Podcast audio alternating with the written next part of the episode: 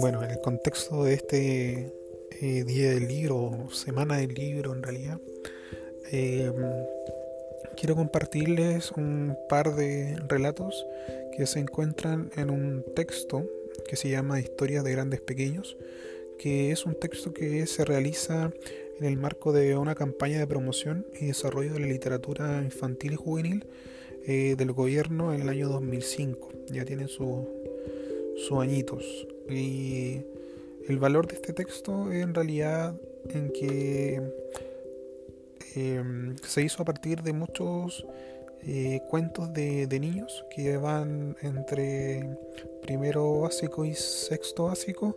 Y justamente en este texto participé yo cuando iba en sexto básico. Entonces lo tomé lo tenía guardado como, recuerdo.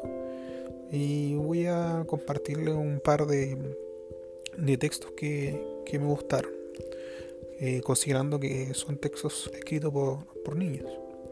El primer texto es un poema se llama Traiciones, Amores y Desamores. Tu mirada dice algo, desde cuándo no lo sé.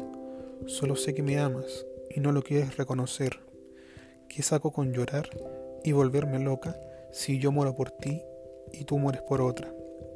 Si tú amas a alguien, corresponde a un solo amor. No andes por las calles picando de flor en flor.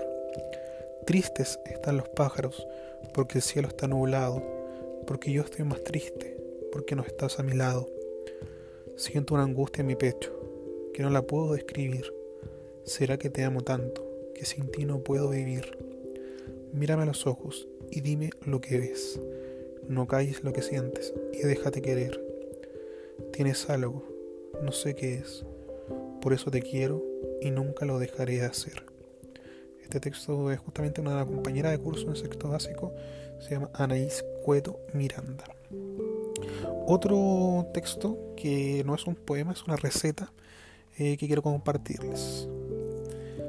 Dice, receta para ser amable.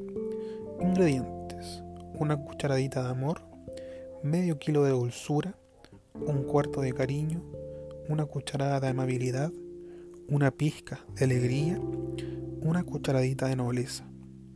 Modo de preparación. Mezcle en una fuente la cucharadita de amor, el medio kilo de dulzura con el cuarto de cariño, luego bata fuerte y agregue la cucharada de amabilidad, una pizca de alegría y la cucharadita de nobleza.